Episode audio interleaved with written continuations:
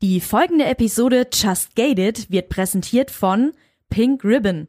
Die rosa Schleife Pink Ribbon steht heute weltweit als Symbol im Bewusstsein gegen Brustkrebs. Ziel ist es, gemeinsam die Sensibilität für Brustkrebs zu stärken. Denn bei kaum einer anderen Krebserkrankung ist die Früherkennung so wichtig für die Heilungschancen. Weitere Informationen unter www.pinkribbon-deutschland.de.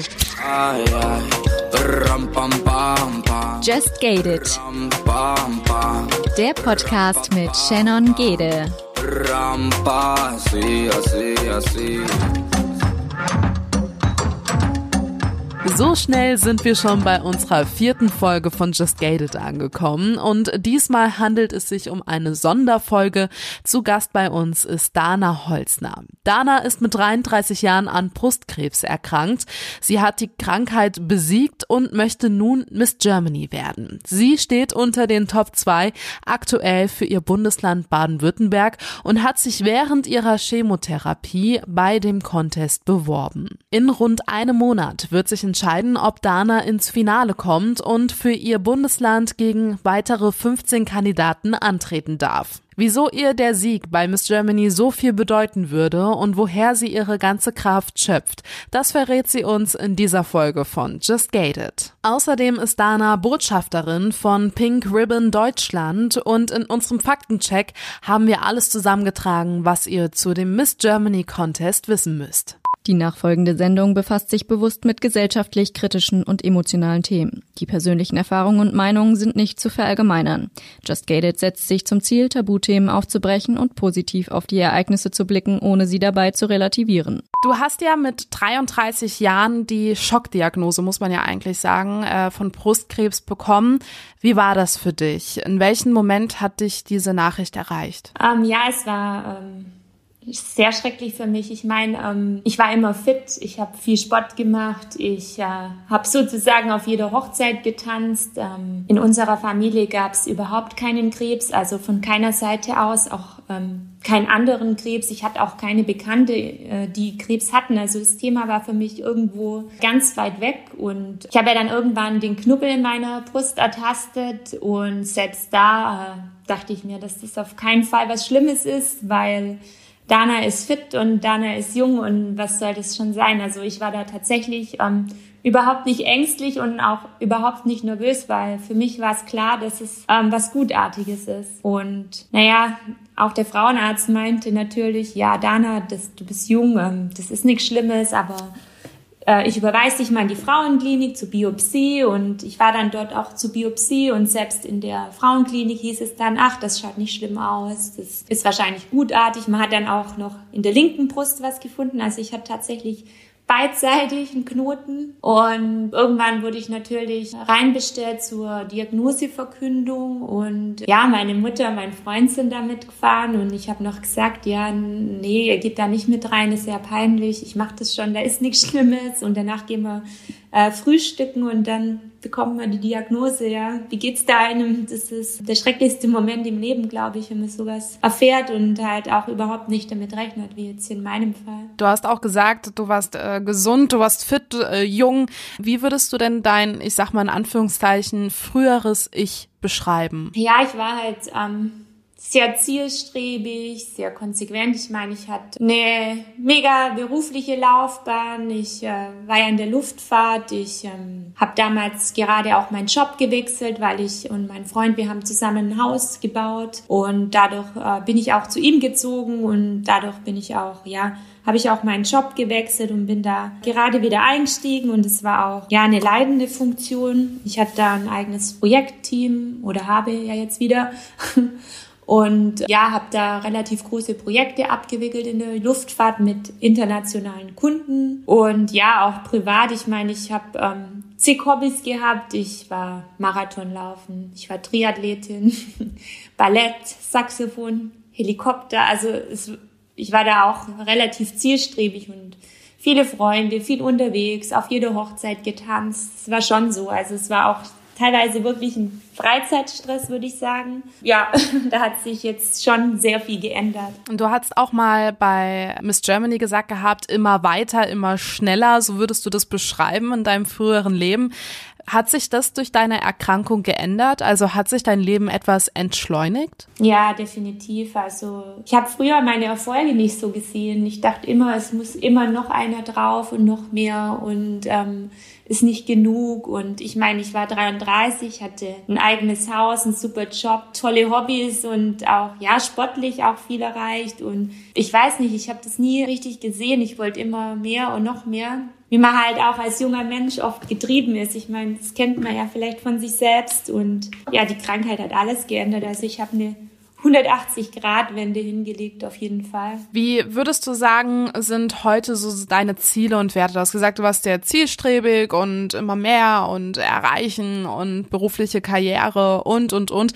Hat sich auch an diesen Werten und an den Zielen was verändert? Ja, definitiv. Also ich bin jetzt sehr zufrieden, äh, überhaupt arbeiten zu können. Also ich bin jetzt wieder eingestiegen nach fast einem Jahr Therapie und ich bin so happy zurück zu sein und ich bin auch äh, so happy in dieser Position Position überhaupt sein zu dürfen. Und also der Gedanke nach mehr ist überhaupt nicht mehr da. Ich bin einfach dankbar für jeden und alles. Und ich lebe einfach viel mehr im Hier und Jetzt als im Gestern und Morgen. Und das ist, ähm, ja, ich, ich, ich freue mich auch darüber. Also das ist wirklich was, was halt auch die Krankheit an ähm, Positiven mitgebracht hat, dass ich jetzt in so jungen Jahren schon so gereift bin und halt, ja, das Leben jetzt anders sehe, weil ich denke, viele lernen sowas halt erst später oder ja, vielleicht auch gar nicht und ich habe ja, es ist Glück, schon so jung das Leben so anders zu sehen und das ist auch was ganz Gutes. Du hattest auch mal gesagt gehabt, dass du auf dem Weg bei dem Kampf gegen deine Krankheit neue Bekanntschaften und auch neue Wege kennenlernen durftest, die dich ja sehr inspiriert haben. Was genau hat dir denn am meisten geholfen und welchen Menschen bist du begegnet? Ja, also ich bin ähm, während meiner Krankheit ganz, ganz tollen, starken Frauen äh, begegnet, weil klar am Anfang bin ich die Neue in der Therapie und es ist, ähm, man weint, man ist traurig, man ist am Boden zerstört und es sind dann einfach ganz tolle Frauen dabei gewesen, die mich aufgebaut haben, die halt schon die Therapie, ja, die schon weiter sind oder waren in der Therapie und ja, allgemein, ähm, wir hatten damals so einen kleinen Kreis von vier jungen Mädchen in der Therapie und ich muss sagen, ähm, wir sind super Freundinnen geworden. Ich bin ähm, ja eine davon ist fast wie meine Schwester. Also das ist einfach der Wahnsinn. Da hat sich so eine tolle, innige, liebende Freundschaft daraus entwickelt. Ich glaube einfach, wenn man Menschen unter ja, solchen Umständen kennenlernt, am Abgrund des Lebens, dann, ähm, dann kann sich was ganz Schönes daraus entwickeln und das hat sich eben so gezeigt. Und ja, auf der anderen Seite habe ich ja dann ähm, mit Yoga angefangen. Ich habe Alternativen gesucht, weil ich war innerlich total aufgewühlt, gestresst und hatte Kopfkino, ist ja ähm, nachvollziehbar in so einer Situation und bin dann eben ja zu einer ganz tollen Yogaschule gekommen, ähm, Peter Lichtlächeln. Ja, er hat mir einfach Wege gezeigt. Also ich war davor der absolute Anti-Yoga-Mensch. Ich konnte mit Yoga so überhaupt nichts anfangen. Ich war so das Power Girl, Fitness, Marathon, Triathlon und Yoga war immer für mich also gar nicht meins. Und er hat mir da ganz, ganz viele Wege und Techniken gezeigt, die mich einfach ja runtergebracht haben, in Balance gebracht haben. Er hat mir auch viel gezeigt, die Welt anders zu sehen, aus einem anderen Blickwinkel. Und das hat mir halt einfach geholfen, über die Krankheit hinwegzukommen. Und ich war irgendwann so infiziert, dass ich dann tatsächlich bei ihm auch eine Ausbildung angefangen habe und ja jetzt mittendrin steck, weil ich irgendwie das Gefühl hatte, das hat mir so gut getan und ich würde es irgendwann gern anderen einfach weitergeben. Du hast auch gesagt, Achtsamkeit und Selbstliebe. So, das sind ja neue Werte, die du auch durch deine Yoga-Geschichte quasi kennenlernen durftest und für dich annehmen durftest. Ähm, Selbstliebe spielt da, glaube ich, auch eine ganz, ganz große Rolle, auch im Kampf gegen Brustkrebs, oder? Ja, ich habe ja anfangs gesagt, ähm, früher, da tanzt man halt auf jeder Hochzeit. Ich meine, das kennen ganz viele Leute. Man, man ist gestresst, man rennt von A nach B. Das hat halt alles mit Selbstliebe zu tun. Ich bin wirklich jetzt so dass ich sage, nee, heute nicht, weil es ist mir zu viel. Es ist einfach, es hat sich einfach alles ja geendet. Ich passe einfach viel mehr auf mich auf, auf, auf meinen Geist, auf meine Seele, auf meinen Körper, weil ich finde, man braucht die Auszeiten. Und früher war mir das gar nicht bewusst, dass ich eigentlich nur von A nach B hetze und mich einfach total dabei vergesse. Und ja, gerade ähm, der Krebs, der zeigt einem ja auch viel. Und entsprechend habe ich da wirklich dann versucht, ja, mich zur Priorität zu machen. Und es ist natürlich gar nicht so leicht, weil man halt oft auch Nein sagen muss und umdenken muss und vielleicht auch den einen oder anderen vor den Kopf stößt. Aber ähm, ja, in der Situation war das für mich der richtige Weg und ich denke einfach, wer sich selbst gibt, der kann auch am Ende andere lieben. Konntest du dich auch in der Zeit, ähm, als du auch mit der Chemo und sonstiges angefangen hast, selbst lieben? Ja, natürlich. Also ich habe da ja mit diesen Gedanken angefangen und gerade in dieser Therapie ist es halt super wichtig, sich zur Priorität zu machen und zwar nur nach sich zu schauen und was einem gut tut und ja, es fängt ähm, beim Essen an und endet ich ähm, beim Spazierengehen oder mit allem Möglichen. Also ich habe da schon versucht von Anfang an, mich zur Priorität zu machen. Ich weiß nicht, es war es war so ein bisschen, ich sorge jetzt für meine beste Freundin. Ähm, Dana, was tut dir denn heute gut? Was möchtest du? Und nach der Devise habe ich eigentlich die ganze Therapie über gelebt und bin damit auch relativ gut durchgekommen, ja. Ich habe auch alte Fotos von dir gesehen. Du hattest ja echt lange und kräftige Haare auch. Wie war das für dich, diese Haare dann auch äh, letztendlich zu verlieren durch die Krankheit? Ich finde, für viele Frauen ist ja so dieser, diese Haarpracht und, und Stylen und Schminken, das ist ja auch ein Zeichen von Weiblichkeit. Hast du das Gefühl gehabt, dass du dich da irgendwie verloren hast, auch durch den Verlust mit den Haaren oder wie bist du damit umgegangen? Mm, ja, also es ist natürlich schlimm für eine Frau und vor allem für eine Frau, die halt solche lange Haare hat, wie ich sie hatte. Ich habe mir tatsächlich die Haare direkt schon mal relativ kurz schneiden lassen, weil ich ja wusste, dass die jetzt irgendwann ausfallen werden. Und als ich dann gemerkt hatte, dass die jetzt ausfallen, habe ich sie mir auch selber dann komplett abrasiert, einfach aus dem Grund, weil ich es ähm, ja für die Psyche ähm, schlimmer fand, die Haare überall täglich zu sehen, als wenn sie dann einmal runter sind. Auf der anderen Seite muss ich sagen, waren die Haare dann eher doch ein weniger wichtigeres Thema, weil man kämpft einfach um sein Leben und es ist ähm, so viel wichtiger als jetzt Haare. Klar, ich will das auch nicht ähm, irgendwie abtun. Es ist schlimm, Haare zu verlieren, aber ähm, ich denke, der Gedanke daran, sein Leben zu retten, dann ähm, ja, wird, der, wird der Gedanke an die Haare einfach nichtig. Für mich war es nicht so, dass ich durch die Kopfhaare meine Identität verloren habe.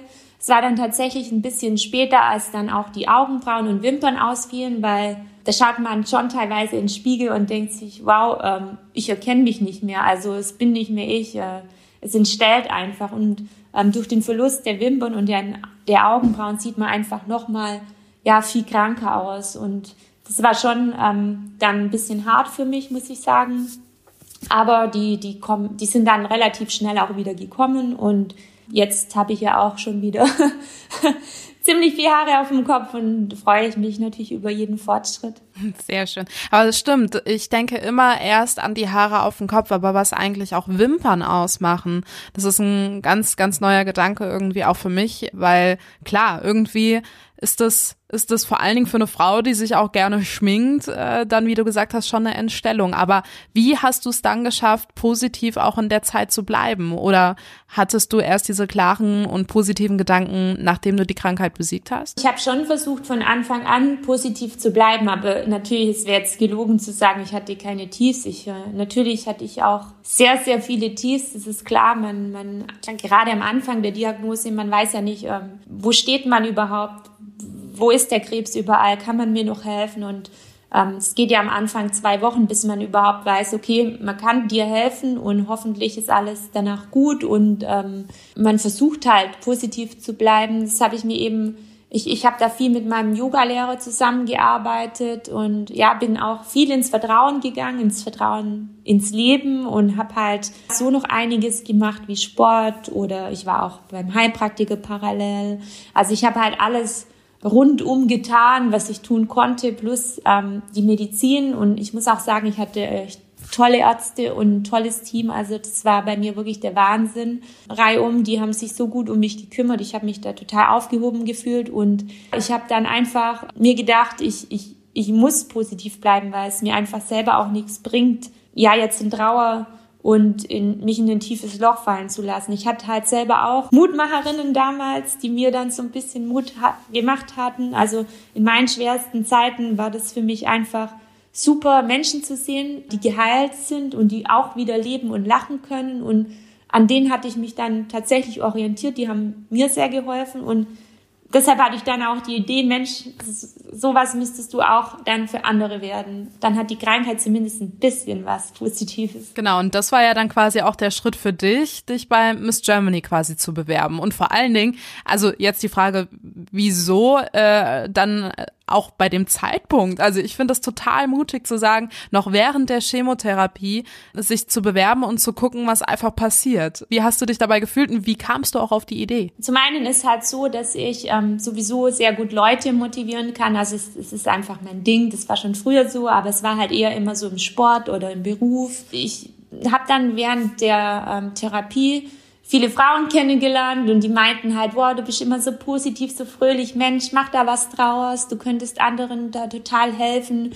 Ohne dich hätten wir es nie ähm, hier so weit geschafft. Und ja, mir war das da auch gar nicht so bewusst. Irgendwie dachte ich mir dann auch, hm, vielleicht haben die recht, ähm, vielleicht könnte ich in Krankenhäusern tatsächlich ähm, Vorträge halten, mitteilen, was mir geholfen hat und so weiter. Und dann hatte ich schon die Idee im Kopf. Letztendlich habe ich dann tatsächlich ein Newsletter erhalten von Miss Germany, weil ähm, mir war das nicht klar, dass äh, Miss Germany ein neues Konzept hatte in diesem Newsletter stand dann drin, ja, wir suchen nicht mehr die, die, schönste, sondern wir suchen die Powerfrau mit Charakter. Und ja, das hat mich dann halt so angesprochen, weil ich habe mir die ganze Zeit überlegt, ja, ich möchte Leute motivieren, aber wie erreiche ich viele? Wo habe ich die passende Bühne dafür? Und ich bekam dann diesen Newsletter und irgendwie, es war wie Schicksal. Und dann, dann habe ich mich da ähm, beworben. Natürlich zum einen, dass ich dann später Leuten Mut machen kann, aber zum anderen hat es mir auch während der Chemo irgendwie so ein Ziel gesetzt, hey, ich komme da raus und ich nehme da teil und ich werde vielleicht Miss Germany. Und es war auch für mich so motivierend. Und ja, so, so war das. Und ich bin ja dann tatsächlich drei Tage oder zwei vor der Reha äh, informiert worden, dass ich da unter die Top Ten kommen bin. Und es war enormer Erfolg. Ich habe mich mega gefreut, weil es hatten sich ja zwischenzeitlich 15.000 beworben und ich habe natürlich nicht mehr mit einer Zusage gerechnet. Ja, es war super. Also es, das ähm, war eine mega Überraschung und da war ich super happy. Faktencheck. Miss Germany gilt seit 1927 als der bedeutendste Schönheitswettbewerb Deutschlands. Seit 2020 setzt der Contest ein neues Konzept um. Mit der Miss Germany-Wahl 2020 und dem Sieg der aktuellen Miss Germany Leonie von Hase soll eine Wende in der Geschichte markiert werden. Die Bewerberinnen durften höchstens 29 Jahre alt sein und weder Kind noch Ehemann haben. Leonie hingegen ist 35 Jahre alt und Mutter eines kleinen Sohns. Doch es gibt noch eine weitere Neuerung. Statt der perfekten Maße soll Miss Germany seit diesem Jahr nun etwas zu sagen haben. Die Vorstellungsrunde im Bikini und anderen Bademoden wurde nach Jahrzehnten ersatzlos gestrichen und soll es auch künftig nicht mehr geben. Zudem können in diesem Jahr neben der Jury erstmals auch das Publikum und Online-Zuschauer mit abstimmen. Zusammengefasst, die Jury soll nicht länger das Aussehen der Kandidatinnen bewerben, sondern ihre Botschaft. Charakter, Geschichte und Personality Echte Powerfrauen werden unter dem Motto Empowering Authentic Women gesucht. Der Juniorchef der Miss Germany Corporation, Max Klemmer, äußert sich zu den Erinnerungen wie folgt. Ein klassischer Schönheitswettbewerb, bei dem sich junge Frauen in Badekleidung den Blicken und dem Votum einer überwiegend männlichen Jury stellen, ist nicht länger zeitgemäß. Der Unterschied zu Germany's Next Topmodel sei laut den Veranstaltern die Tatsache, dass Optik allein nicht reicht, um Miss Germany zu werden. Im Finale des Wettbewerbs kämpfen 16 Frauen für ihr jeweiliges Bundesland. Unser Talkgast Dana Holzner aus Baden-Württemberg ist Anwärterin für den Titel der Miss Germany 2021. Du bist ja auch bei Miss Germany quasi äh, mit dem Statement Mutmacherin reingegangen. Da gibt es aber ja auch diese Kategorien, nach denen man sich ja auch auszeichnet. Du bist in drei Kategorien drin. Vielleicht kannst du sie mal kurz äh, erläutern für die, die nicht so sehr im Thema Miss Germany drin sind. Ja, genau. Also ich bin in Activity und Health einfach aus dem Grund, weil ich ja schon erzählt hatte, dass ich ja sehr viel mit Yoga mache und auch mit Sport und Bewegung. Und ich finde, das ist nicht nur was jetzt für Krebspatienten oder Menschen mit Krankheiten, das kann auch vorbeugend äh, total gut sein für alle Menschen. Und deshalb die Kategorie und dann noch eben Creativity and Entrepreneur, weil ich habe natürlich jetzt aus diesem Thema auch sehr viel gemacht. Ähm, ich habe auch mittlerweile ein eigenes Gewerbe angemeldet und bin da auch ja sehr aktiv und äh, möchte da auch ein Vorbild sein für viele Frauen und anderen Frauen auch Mut machen, dass man ja alles schaffen kann, was man sich so in den Kopf setzt. Und Food ist natürlich auch ein ähm, ganz besonderes Thema bei mir, weil ich dann ja ab Therapiebeginn total meine Ernährung geändert habe. Also ähm, wirklich auch um 180 Grad. Ich dachte ja bis dato, ich esse sehr gesund, was eigentlich überhaupt nicht der Fall war. Nur war es mir nicht so bewusst. Ich würde sagen, ich habe mir da relativ viel angeeignet. Ich habe hab da auch total viele Bücher gelesen und das ist halt auch was, was ich halt sehr gerne weitergeben würde, weil auch nicht nur an Patienten, sondern überhaupt an alle Menschen, weil ich finde, man kann halt ja präventiv schon sehr, sehr viel machen, damit man vielleicht gar nicht in so eine Situation Situation kommt wie ich. Klar, es gehört da auch ein bisschen ähm, Glück dazu oder in meinem Fall dann halt Unglück.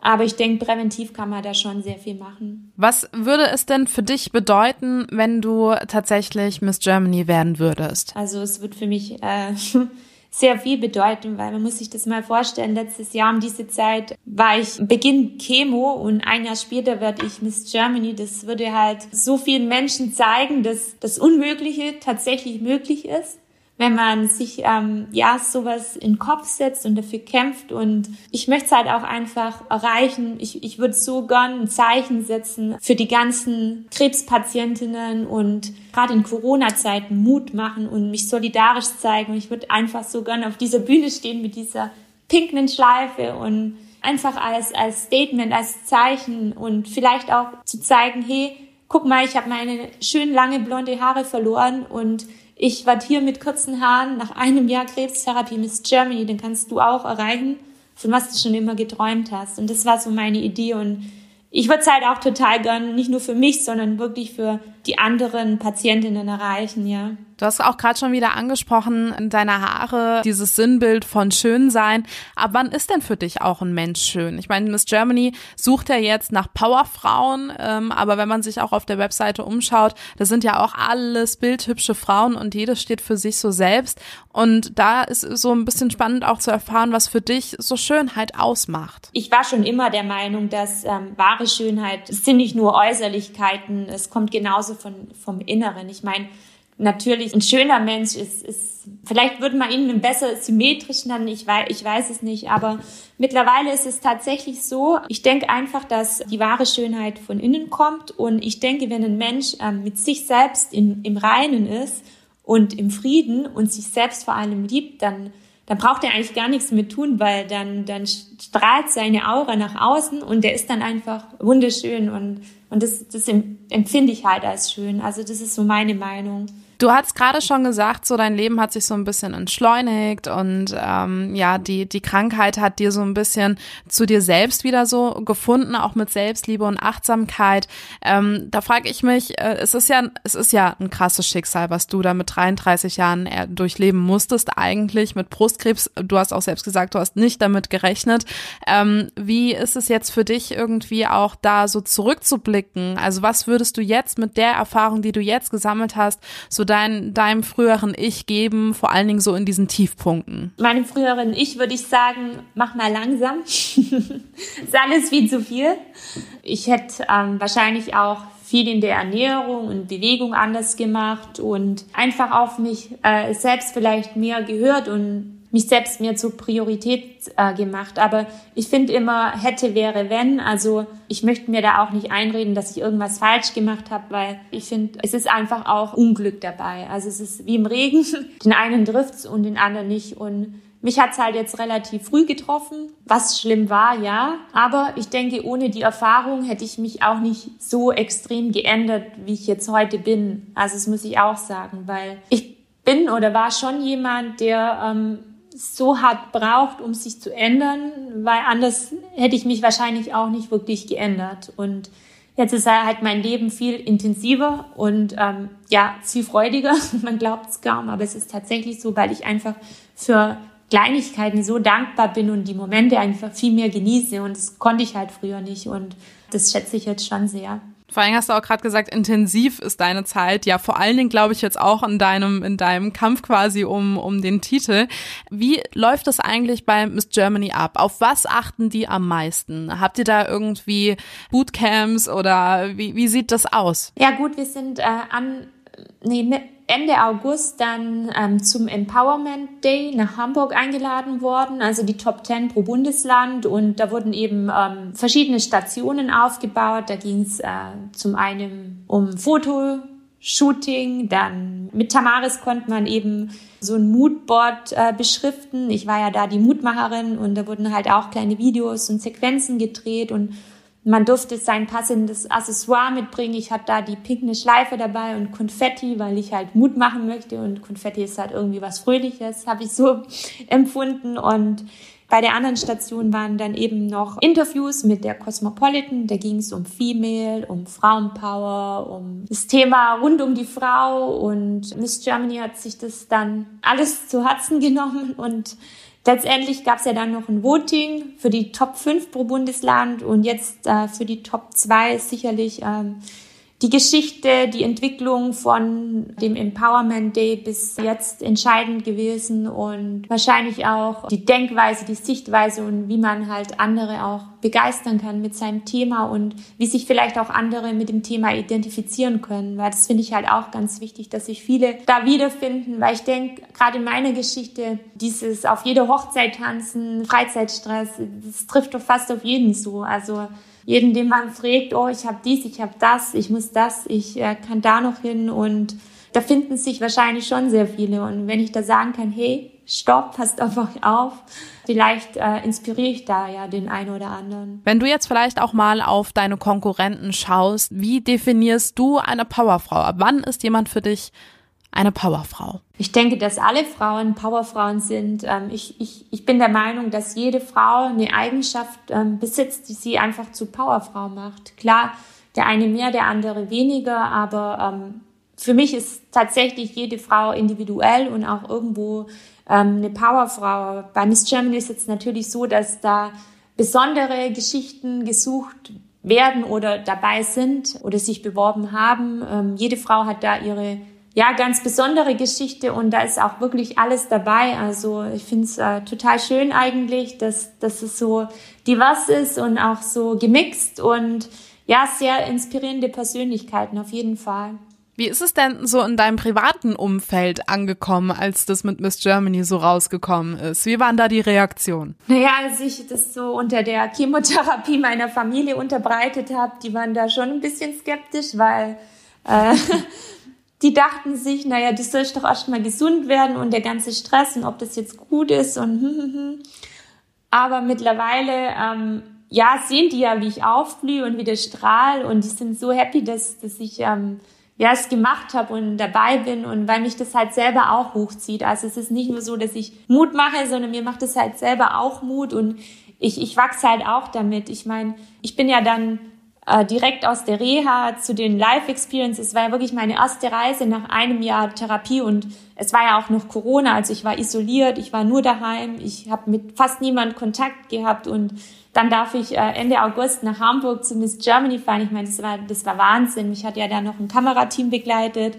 Das, das werde ich wahrscheinlich nie vergessen und ähm, das, das war wirklich von 0 auf 100 und mich hat das natürlich enorm gepusht und mich bringt es auch zum Strahlen. Also und deshalb ist meine Familie mittlerweile super happy, dass ich den Weg eingeschlagen habe und eben jetzt auch die Krankheit für mich gut bewältigen kann und da auch ähm, in keine Depression falle, sondern in genau das Gegenteil. Und das ist halt auch was Schönes, ja zeugt auch einfach davon, dass du so viel Kraft und so viel Positives aus so viel, man muss es ja sagen, Scheiß rausgezogen hast. Das ist auch auf jeden Fall, also sehr bewundernswert, auf jeden ja, Fall. Ja, danke.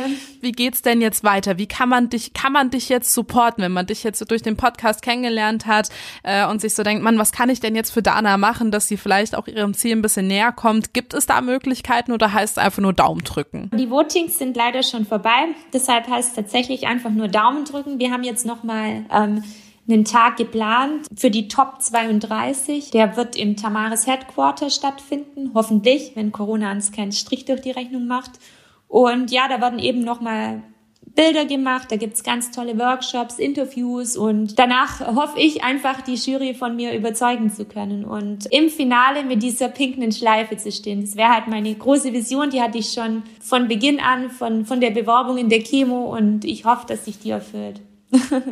nicht nur für mich, sondern für alle Kämpferinnen da draußen. Auch wenn jetzt Miss Germany nicht äh, so verlaufen sollte, wie du es dir vorstellst, ich weiß, Daumen sind gedrückt, aber nur für den Fall der Fälle, bist du ja trotzdem, du hast ja eine riesen Reichweite schon aufgebaut, eine inspirierende Frau, die ihre Message rüberbringt und auch eine riesige Community hat und viele Leute erreicht. Und da habe ich so ein bisschen äh, die Frage, hast du denn da schon viel Feedback bekommen, auch von Frauen, die vielleicht dasselbe Schicksal teilen, was du auch äh, erleben musstest? Ja, also ich kriege täglich ähm, ganz, ganz tolle Nachrichten. Das Spannende ist, ich kriege die auch nicht nur jetzt von Brustkrebspatienten oder überhaupt Krebspatienten, ich kriege sie auch teilweise von Männern, die sagen, hey, ich dachte, ich habe Probleme, aber wenn ich dich sehe, dann meinen großen Respekt, dann habe ich keine Probleme mehr. Und das finde ich einfach so schön. Und ich kriege natürlich auch von ganz vielen Betroffenen Nachrichten. Ähm, danke, dass du ein Vorbild bist, dass man sieht, dass man da rauskommt. Ich habe meine Diagnose gerade bekommen und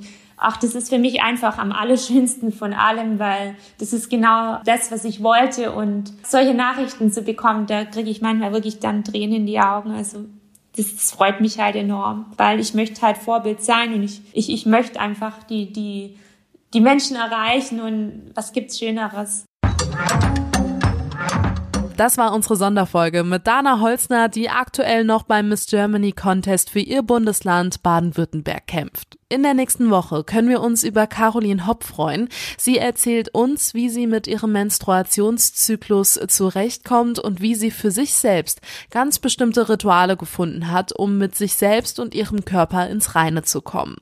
Wenn jetzt alle Männer denken, Menstruation, das ist jetzt so gar nicht mein Thema, denen empfehle ich trotzdem mal reinzuhören, denn ihre Rituale mit ihrem Menstruationsblut zu malen hat sogar auch ihr Mitbewohner sehr, sehr beeindruckt und wie auch die Situation entstanden ist, dass auf einmal Blut in Gläschen im WG-Kühlschrank zu finden waren, das berichten wir nächste Woche hier bei Just Gated. Lust auf mehr Infos zum Podcast? Alles zum heutigen Gesprächspartner findest du auf shannongaede.com und für dein tägliches Update klick dich jetzt bei Just Gated Official auf Instagram rein.